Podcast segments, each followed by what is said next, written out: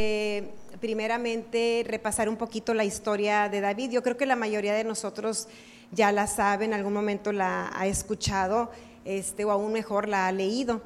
Y el, este, el domingo pasado, pues Ebrahim estuvo hablando de un poco de eso, lo mencionó, y también a, otros domingos atrás yo había hecho una mención sobre, sobre David, entonces creo que el Espíritu Santo tiene algunas cosas que enseñarnos de esa historia. Y bueno, te digo, te la voy a repasar así súper rapidito. Sabemos que Dios desechó a Saúl porque Saúl había sido desobediente y eh, mandó, le dijo a Samuel, sabes que ya no llores por Saúl, te voy a enviar a, que, a, que, me unjas a una persona que yo ya escogí como rey y que va a ser el que, el que va a a seguir después de, después de Jesús, después de Jesús, traigo al Jesús, en, ahora sí que traigo a Jesús en la boca, este, después de Saúl, ¿verdad?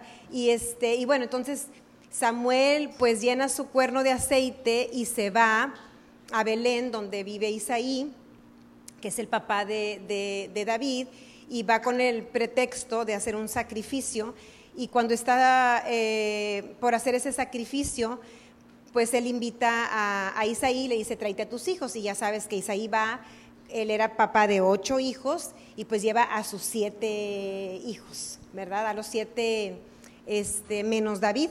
Y eh, cada uno que iba pasando, pues el Espíritu Santo le iba hablando a Samuel y le iba diciendo que pues no eran, por más fuertes, vigorosos y, este, y guapos que estaban, pues ninguno era el que Dios había escogido como, como, como rey, ¿verdad? Para, para, ser ungido como rey. Entonces mandan llamar a, a, David y pues a David nadie lo consideró porque pues era el bebé de la casa, estaba ahí entretenido con, con las ovejitas, haciendo un oficio a lo mejor este, que no le daban mucho crédito. Pero bueno, pues Dios eh, lo honra de tal forma que no los deja ni sentarse hasta que llegue David. Y ya que llega David, pues Samuel escucha a Dios y le dice que Él es, que Él es el, que, el que ha elegido. Y lo unge, lo unge delante de su papá, delante de sus hermanos. Y pasa el tiempo, pasan, no sé cuánto tiempo pase porque pues la Biblia no lo dice y la verdad no lo investigué, pero pasa tiempo y un día eh, hay, uno, hay un pueblo de los filisteos que empiezan a hacerle guerra al pueblo de Israel y dentro de esos filisteos está un paladín, está un, gigante, o sea, un guerrero fuerte, experimentado, eh, que mide tres metros y este gigante fastidioso empieza a lanzar retos contra el pueblo de Israel y les empieza a decir que, que, le, que le pongan a uno enfrente, o sea, que envíen un, un, guerrero a pelear contra él y que si él gana, pues el pueblo de Israel va a ser su esclavo, van a ser sus esclavos y si es al revés, al revés, pues los filisteos se convertirían en esclavos del pueblo de Israel. Esto lo estuvo haciendo durante 40 días. Salía, los amedrentaba, los, llenaba de temor. Dice que todos los, todos los del ejército israelita pues temblaban, tenían miedo y, huían de este gigante. Y resulta que un día Isaí, el papá, le dice a David, a ver, ven para acá, necesito que vayas a ver cómo andan tus hermanos, porque había tres hermanos, los mayores de David, que estaban en la guerra. Y le prepara un lonche y le dice, se lo vas a llevar a tus hermanos. Y David deja encargadas las ovejas y se va este, pues a llevarle lonche a los hermanos. Y cuando está ahí, toca que este Goliat pues otra vez lance el reto, ¿verdad? Y dice, y él pregunta, oye, ¿qué onda con este? O sea, ¿de qué se trata? ¿Qué es lo que quiere? ¿Qué, qué intenta? Y le explican y le dicen, ¿sabes qué? Pues ha estado diciendo esto y esto. Y dice, dice Saúl, el rey, que quien lo venza, pues va a quedar exento de pagar impuestos y además le va a dar a su hija como esposa. Y David dice, pues como que se interesa, ¿no? Pero este, el hermano mayor, pues lo, lo, regaña, ¿sí? Le dice que qué le pasa, en mis palabras, te lo estoy parafraseando, que qué le pasa, que se, que se ubique, este, que debería de estar cuidando las ovejas en lugar de andar indagando ese tipo de, asuntos que no son de su incumbencia, ¿verdad? y, y a David no le importa, lo deja ahí y vuelve a hacer la pregunta a otras personas, le vuelven a decir este, lo mismo y él dice, y entonces dice, bueno, pues yo voy a pelear contra él. Van y le dan a conocer al rey Saúl las palabras de David y, el rey Saúl lo manda a llamar. Para esto el rey Saúl ya lo conocía porque él, tocaba el arpa para que, para que ese espíritu lo dejara de atormentar. Entonces, sí pienso que Saúl sabía que había algo especial en David. ¿sí? Y David le dice, ¿sabes qué? Pues yo, yo lo hago. Y dice, pero si tú eres, o sea, eres un chavito, ¿cómo vas a poder? Y aparte, nunca has estado en la guerra no tienes este, experiencia, ¿verdad? y, David dice, sí puedo, porque cuando yo he estado cuidando a mis ovejas, pues a veces viene un oso, un león y se roba, se lleva una de mis ovejas y yo lo persigo y lo mato. Entonces, pues yo creo que cualquiera que te dice que ha matado un león o un oso, pues sí te mueve el tapete, ¿verdad? dices, oye, este trae algo. Este, y el rey Saúl, pues le da la oportunidad, le dice, ok, vamos pues. Ha de haber dicho, bueno, pues si se muere no perdemos nada. Y entonces lo, este, le pasa su armadura y cuando David se pone su armadura, pues resulta que se siente súper incómodo. Y dice, es que yo no sé usar esto. No, no voy a poder. Entonces se quita la armadura, va al arroyo, escoge cinco piedras lisas, toma su onda y con eso corre hacia el gigante y en la primera piedra lanzada le da en la frente y ya sabemos el final, ¿verdad? Que, el gigante muere y luego con la misma espada del gigante va y corta su, este, su cabeza. Hay unas palabras que David menciona ahí, por, están, creo que no, no, digo, no traigo el versículo anotado, pero ahorita lo encuentro. Si me ayudas, Yagna, es primera de Samuel 16, este, cuando David Mm, habla sobre, sobre el pacto que él tiene con Dios. Ahí voy. Si alguien lo encuentra primero que yo, porque no lo tenía anotado, pero se viene a mi corazón esas palabras y si quisiera que las leyéramos porque quién sabe que el Espíritu Santo es el que nos dirige, ¿verdad que sí? Entonces vamos a hacerle caso y este, ¿alguien lo encontró ya? 17, perdón, es el, capítulo 17, al final, y dice... Mm, mm, mm. Entonces dijo David en el 15, en el 45, 17, 45. Le, entonces dijo David al filisteo, tú vienes a mí con espada y lanza y jabalina, mas yo vengo a ti en el nombre de Jehová de los ejércitos, el Dios de los escuadrones de Israel, a quien tú has provocado y le dice esto, el que sigue, Jehová te entregará hoy en mi mano y yo te venceré y te cortaré la cabeza y daré hoy los cuerpos de los filisteos a las aves del cielo y a las bestias de la tierra y toda la tierra sabrá que hay Dios en Israel. Entonces aquí estas, acuérdense que nuestras palabras tienen poder y lo que creía David, eso se lo dijo. Y eso fue exactamente lo que sucedió. Y hoy voy a hablar, eh, de lo que yo voy a hablar es que el poder está en lo ordinario. ¿Ok? El poder está en lo ordinario. Y eh, tú fuiste creado a imagen y semejanza de Dios. Tú fuiste hecho, tú eres como una copia de Dios. Dios se inspiró en Él mismo para formarte a ti. Y para este tiempo naciste tú. Hoy estás aquí. De hecho, hoy estás aquí en este servicio porque seguiste la voz del Espíritu Santo, así que puedes felicitarte ya el día de hoy porque ya hiciste algo que el Espíritu Santo quería que hicieras. Vas por buen camino, porque eh, de eso se trata. La palabra dice que no dejemos de congregarnos. Y Dios no te dice que cuando te estás congregando algo está sucediendo en ti. Solamente te dice, no dejes de hacerlo. Y cuando escuchamos y somos guiados por el Espíritu Santo, cosas suceden. Entonces, hoy ya tomaste tu primera buena decisión. Tal vez no sea la primera, pero sí una buena decisión. Felicidades.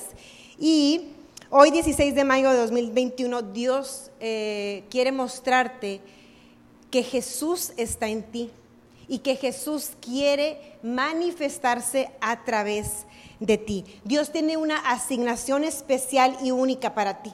Dios tiene un llamado. Y el primer punto que quiero que, sepas en esta mañana es, eh, si me pueden poner el primer punto, por favor, es que no es lo que piensas de Dios lo que detiene su poder, sino lo que piensas de ti mismo. Y por eso hoy te voy a hablar de ti, como te lo he estado hablando eh, en este último tiempo, porque es lo que el Espíritu Santo ha estado hablando a mi corazón. Entonces no es lo que piensas de Dios lo que detiene el poder, sino lo que piensas de ti. Tu propósito, si tu propósito, el propósito que tú sabes que tienes para tu vida, si no es grande, entonces déjame decirte y recalcarte que no es el propósito de Dios. Porque somos hijos de un Dios grande y Él no da pequeñeces a nadie. Salmos 138, dice, Jehová cumplirá su propósito en mí. ¿Quién escribió esas palabras? David, precisamente el que mató a Goliat, precisamente el que fue ungido, sabía que había un propósito especial para él y que quién iba a cumplir ese propósito. Dios. Jehová cumplirá su propósito en mí. Nosotros no cumplimos nuestro propósito. Tenemos una asignación especial, un llamado único, pero el que cumple el propósito es Dios a través de nosotros. ¿Ok? Entonces, la imagen que tienes de ti mismo es crucial para que el propósito de Dios, para que el poder de Dios pueda fluir a través de tu vida. Entonces, Dios le reveló a Ibrahim, me acuerdo cuando él, este, lo ha enseñado, que David no veía a Goliat como un gigante, aunque David sí, digo, aunque Goliat sí era un gigante, ¿verdad que Goliat era un gigante? Sí, dice la palabra que medía tres metros. ¿Alguien de aquí mide tres metros? A ver, ¿quién es el más alto de aquí? Jehú es el más alto. ¿Cuánto mide Jehú? 1,86. Bueno, agrégale un metro con 14 centímetros. ¿Ok? Y este, David no lo veía como un gigante. ¿Por qué creen que, Dios le, habló eso a Ibrahim? ¿Por qué no lo veía como un gigante? ¿Sabes qué pienso? Por las palabras de David, las palabras que ahorita yo te hablé, porque David se veía a él más grande que el gigante. Porque David honraba la unción que el Espíritu Santo le había dado. Porque David honraba la asignación que Dios le había dado. Porque sabía quién era el que estaba con él. Sabía quién había matado al león, quién había matado al oso. Por lo tanto, él se veía a sí mismo mucho más grande que ese gigante incircunciso. Y reconocía el poder que estaba en él. La imagen que tienes de ti mismo va a determinar el propósito de Dios para ti o el cumplimiento del propósito más bien que Dios tiene para ti. Y yo eh, quiero que repitas, no, no, soy muy dada ni fan de hacer que la gente repita cosas, pero te voy a hacer que repitas.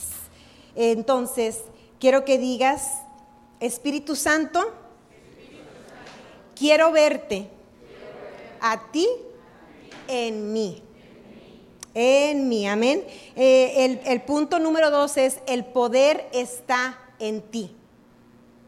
El poder está dentro de ti, el poder está reposando dentro de ti. Mira, pon tu mano aquí y piensa ahora, piensa, piensa, velo. El poder de Jesús está en mí. El poder del Espíritu Santo está dentro de mí.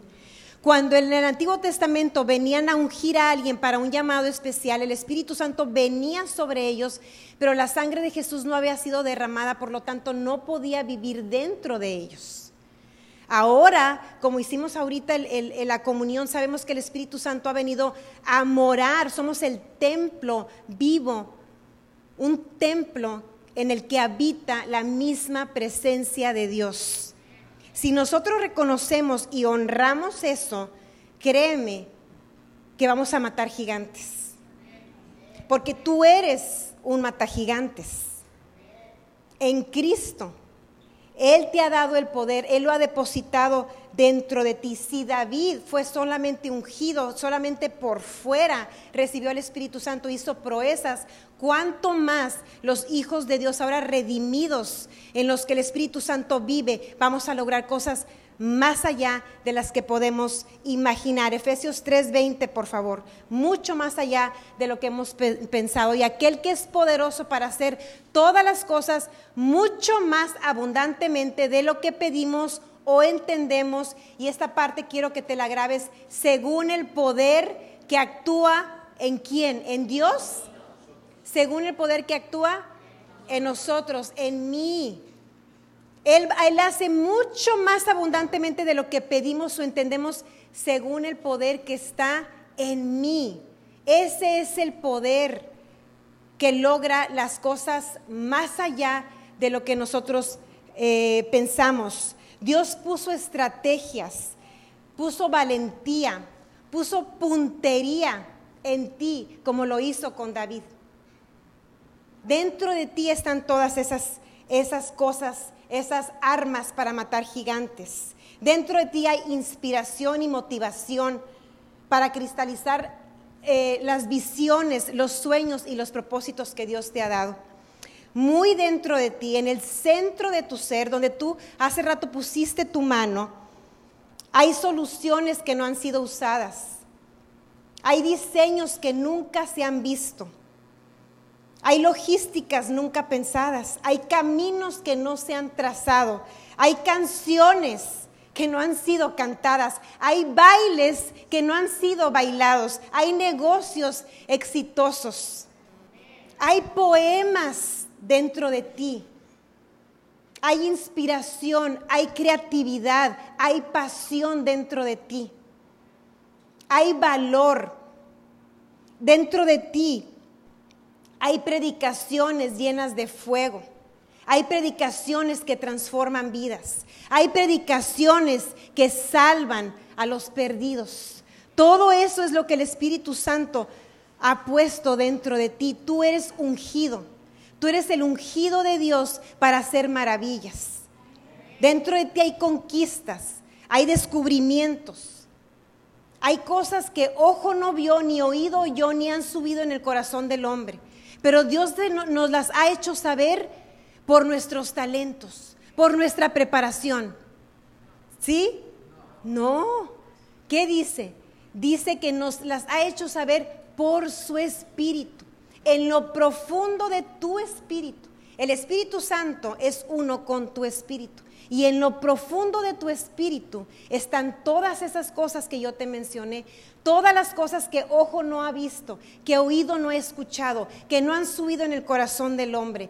Toda la creatividad del que te formó a ti, del Creador por excelencia, reposa dentro de ti. Las mejores cosas reposan dentro de ti. Pero para eso tienes que saber y honrar lo que está dentro de ti y entender que la imagen que tengas de ti es lo que te va a hacer lograr o no lograr aquello que Dios te ha encomendado. David lo sabía. David no era arrogante. Su hermano, a su hermano le cayó gordo porque lo consideró arrogante, desubicado, diciendo, ¿cómo vas a matar a un gigante? Por favor, muchachito. David no era arrogante. David honraba la unción, honraba el poder, honraba al Espíritu Santo. Sabía, porque en lo secreto él ya lo había experimentado. En su vida cotidiana, en su oficio, no en el palacio, siendo rey, siendo un pastorcito, ahí con sus ovejitas, ya había experimentado ese poder, había visto que los leones y los osos eran pan comido para él. Y eso es lo que Dios ha puesto dentro de nosotros. Así como Goliat era enemigo en ese tiempo de los israelitas, así hoy en día tenemos un enemigo.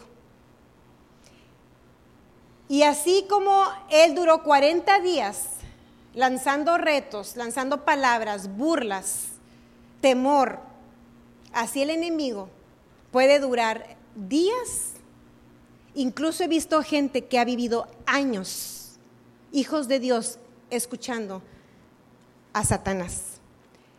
Y es la misma estrategia, no ha cambiado ni va a cambiar. Él sigue actuando de la misma manera. Y el punto número tres es, el diablo quiere hacerte sentir inadecuado. Qué importante saber cómo trabaja el enemigo, porque si tú sabes cómo es tu enemigo, ya tienes la victoria. El enemigo siempre va a querer hacerte sentir ineficiente, insuficiente en lo que haces no das el kilo como mamá, no das el kilo como papá, no das el kilo como empresario, te falta, este, mira, que él es tan perfecto, si tú tuvieras lo de él, si tú fueras como él, si tú tuvieras la familia que él tiene, si tú tuvieras el apellido que él tiene, si tú tuvieras el cuerpo de tal persona, si tú tuvieras este, el físico de la otra, si tú tuvieras este, el talento para cantar como, como Luis Miguel. Fue el primero que se me ocurrió. Este, como Lucha Pavarotti, ¿o cómo se llama ese? Luca, ¿o cómo se llama? Luciano, Pavarotti. Este, o X, te empieza a mostrar gente perfecta que todos sabemos que no existe. Pero te, lo que intenta hacer es lo mismo que intentó hacer con David a través de su familia. Y tu propia familia es usada para que tú te declares autoderrotado para que tú te veas como una derrota. La mayoría eh, de ustedes sabe que estuvimos pasando una situación con, con nuestra hija Regina de salud y yo escuchaba claramente, claramente escuchaba a Satanás cómo me amedrentaba diciendo, estás orando, declarando sanidades, esperando milagros y no puedes sanar a tu propia hija. Y así es como él habla. Así, esa, es su estrategia, hacer que se te doblen las rodillas, que te tiemblen las piernas y que te sientas como nada. ¿Por qué? Porque Él sí reconoce que tú eres un mata gigantes, que yo soy un mata gigantes. Él sabe el poder, Él es envidioso, Él envidia a Dios desde hace años. Y Él nos envidia porque somos los únicos que hemos sido hechos a imagen y semejanza de Él y que portamos la misma gloria de nuestro Señor. Y esa es la manera en que, en que lo hace. Y, y va a usar gente cerca de ti para decirte que no eres suficiente, que te ubiques. Que esa palabra, que esa fe que tienes es de fanáticos, es de locos. Ya deja de decir esas cosas y ponte a trabajar. Vete a cuidar las ovejas y cállate. Pero sabes qué? Si tú reconoces el poder que hay en ti, vamos a vencer. No importando lo que se ve, no importando las circunstancias. Te va a hablar y te va, el, el enemigo habla diciéndote cuando ya estés más preparado, cuando ya adelgaces, cuando ya tengas esta sala, cuando ya manejes este carro, no ya que te cases, no ya cuando tengas un hijo, cuando termines la carrera, cuando tengas 30, tienes 15, Todas esas cosas son del diablo. Así habla Él. Dios no considera tu edad, no considera tu preparación, no considera dónde vives, no considera qué zapatos usas, no considera cómo te llamas, no considera tu nacionalidad, no considera si vienes de familia bonita o disfuncional o de la familia más horripilante. No considera nada de eso, nada. El único que te lo trae a, tus oídos es el enemigo. ¿Por qué? Es lo que hace un bully. ¿Qué hace un bully? Te hace sentir que no eres nada. Y otra persona puede verte con todo el, potencial y te puede decir, pero si tú eres esto y tú eres el otro. Y, los, bully, los bullies se encargan de hacerte sentir que tú no tienes lo que sí tienes. ¿Me explico? En lo que, lo que sí tienes, eso es lo que te va a atacar. Y eso es lo que el enemigo hace, ataca tu potencial. Quiere hacerte ver que no das el kilo, pero es mentiroso. Dijo Jesús que desde el principio él mentía. Es mentiroso. Así que no importa la sala que tienes, tú has tu discipulado. No importa cómo hables, tú predica. No importa cómo te ves, usa la ropa que tú tienes porque el poder no está en la ropa. El poder no está en la sala, ni en el carro, ni en el talento. El poder está en ti, dentro de ti. Amén. Esa es eh, la verdad. Y vamos al punto número cuatro que dice, fíjate, ya nada más por último, el enemigo hace esto con toda la finalidad de encadenar el, el poder del Espíritu Santo dentro de ti. Imagínate que tienes todo el poder, pero lo tienes esclavizado por la imagen que tienes de ti mismo. Eh, como dice Andrew Oma, que estoy predicando mejor de lo que estás respondiendo. Punto, ya ven, ya ven, no soy arrogante, es el espíritu. Punto número cuatro, su poder está en lo ordinario.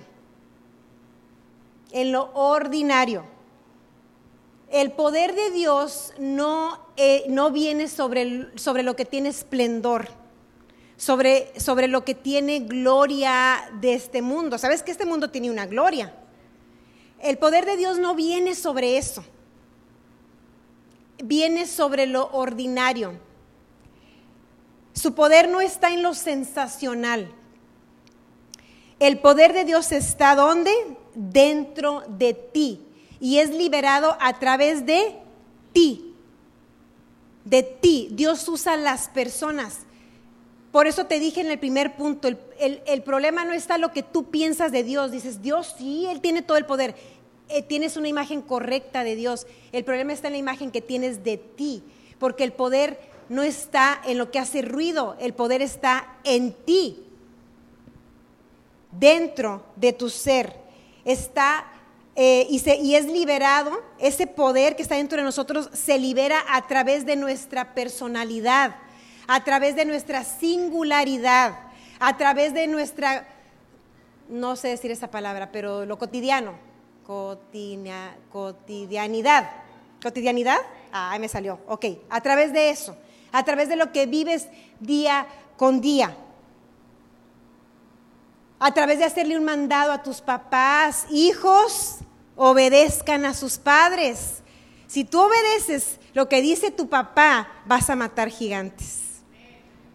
David obedeció a su papá, no menospreció, no dijo, ay no, a mis hermanos, y luego como son, ña, ña, agarró el lonche y fue. Y sorpresa, sucedió lo inesperado.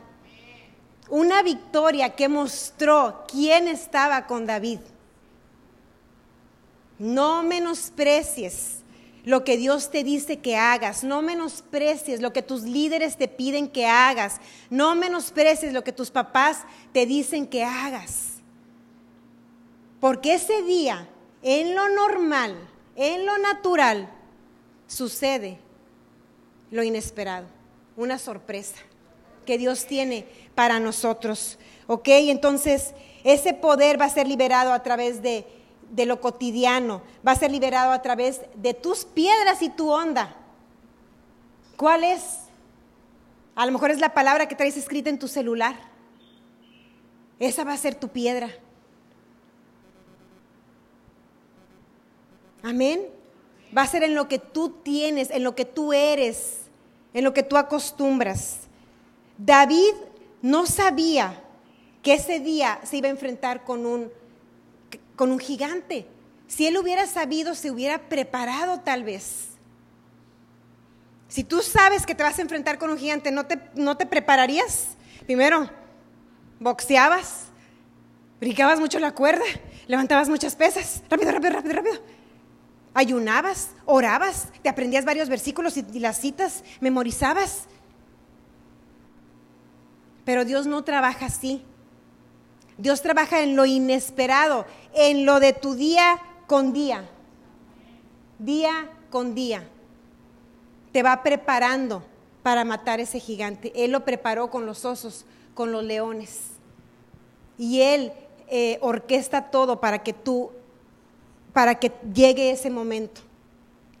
Si somos, si sabemos fluir eh, con Él. Entonces, en la simpleza de tu oficio, es donde está el poder del Espíritu Santo. En lo inesperado, en las debilidades. Mande.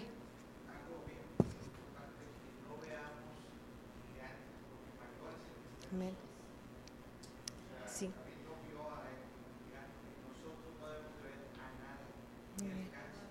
Así es. Así es. Así es. Amén. ¿Lo oyeron? Muy bien. Bueno, entonces, eh, el, poder de Dios también se va a manifestar a través de nuestras debilidades. Si me ponen la imagen, por favor, de David y Goliat, a través de nuestras debilidades. Ahí a quién ves más fuerte tú. No, me, no te hagas el espiritual, por favor. ¿A quién ves más fuerte?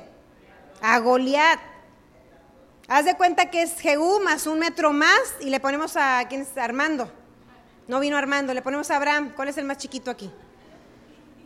¿A quién ves más fuerte? A Goliat, ¿verdad que sí? Pero ¿qué usó Dios? La debilidad, la debilidad de David, lo que no tenía su favor. El poder reposa en la debilidad. No está en la armadura que nunca has usado. No está en lo que no acostumbras a hacer.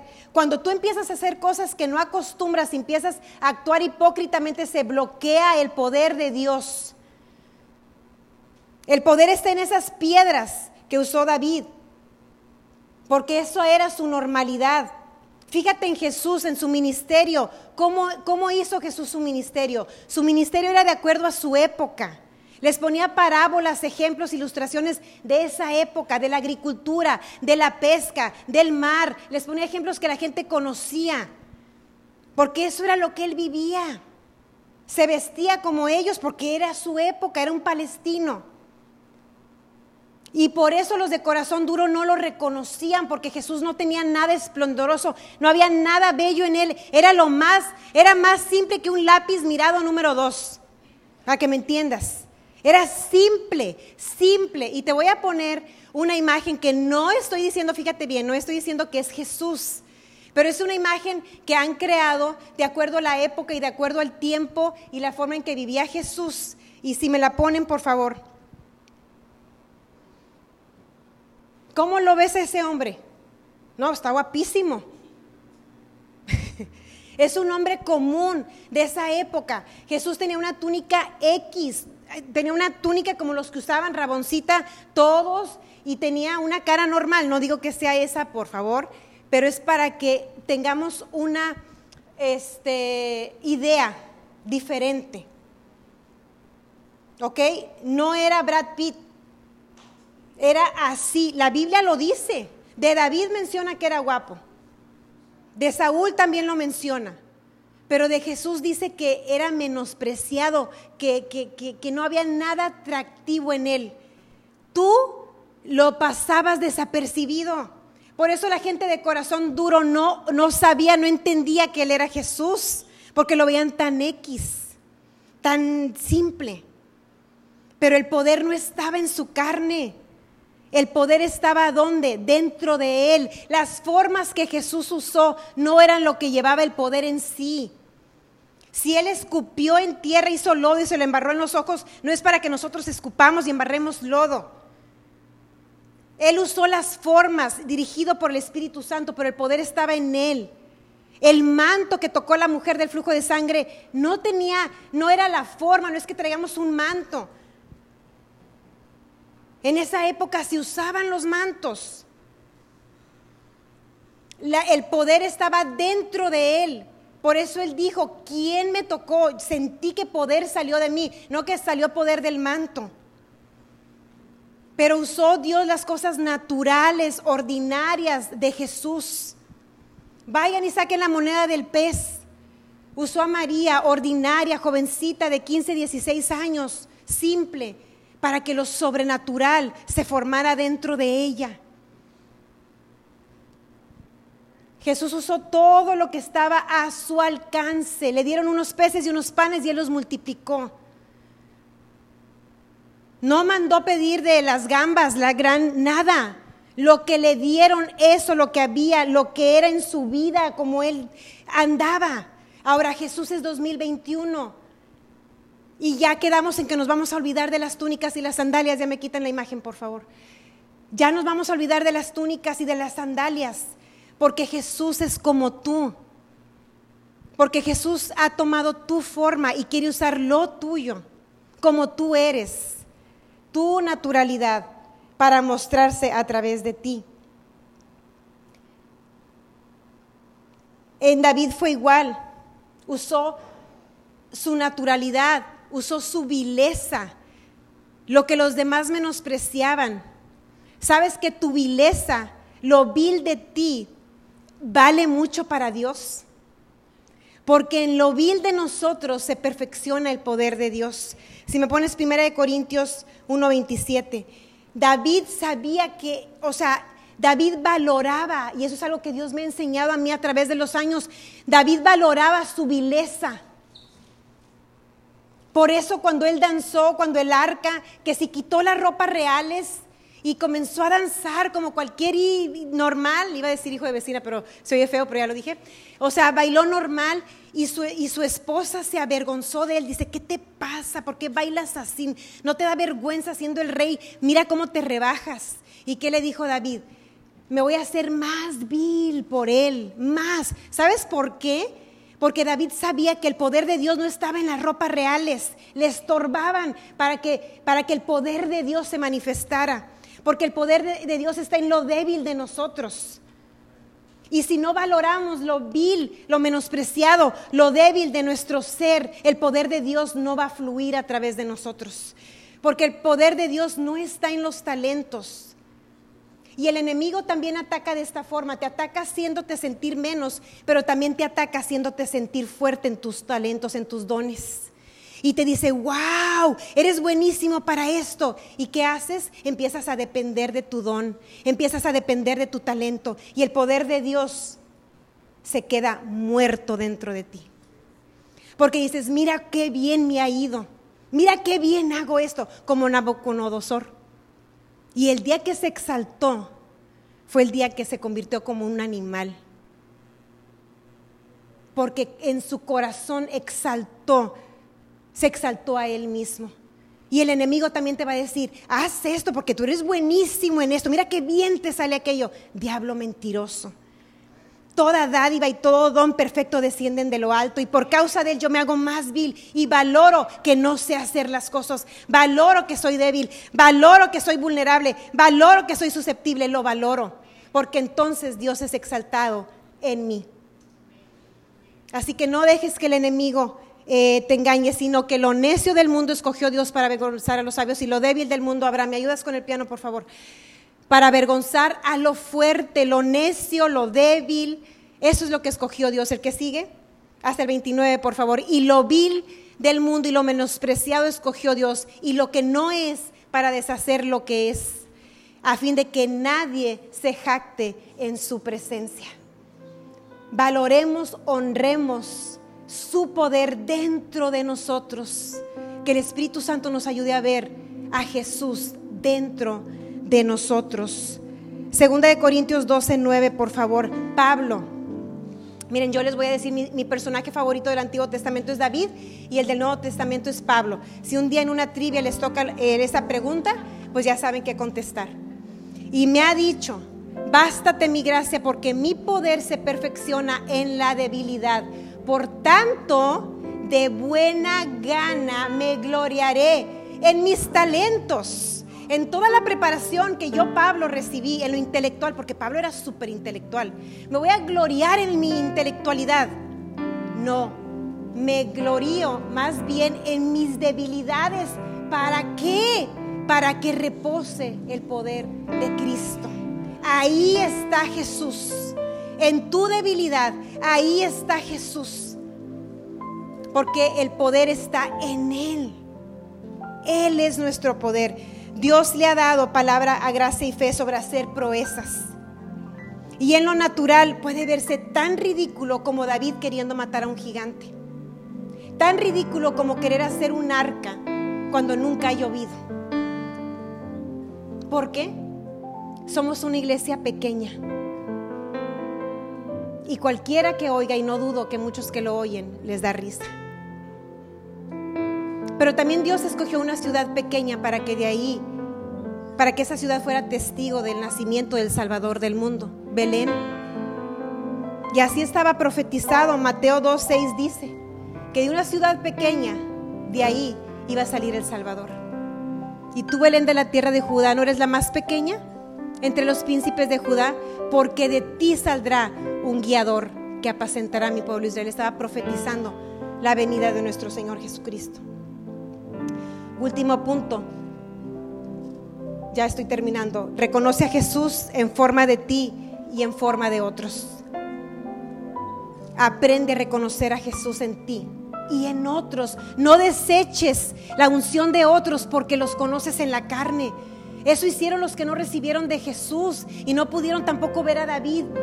Saúl le tuvo envidia después, lo dio. No deseches al ungido de Dios porque conoces sus defectos, porque le ves fallas, o porque no te gusta cómo habla, o cómo viste, o cómo come, o cómo se conduce. Aprende a reconocer y a valorar la unción que hay en ti y que hay en otros, porque ahí es cuando vamos a recibir y a ver eh, proezas. Dios eh, opera a través de vasos de barro. Y Dios está usando a gracia y fe en formas diferentes y vienen muchas formas más diferentes, muchas formas que algunos por lo diferente no lo van a reconocer no van a reconocer a Jesús. Como no reconocieron en el camino de Maús a Jesús porque estaba de otra forma, dice en Marcos 16, 12. Gracia y fe, yo soy natural, tú eres natural, pero el poder de Dios nos ha hecho sobrenaturales.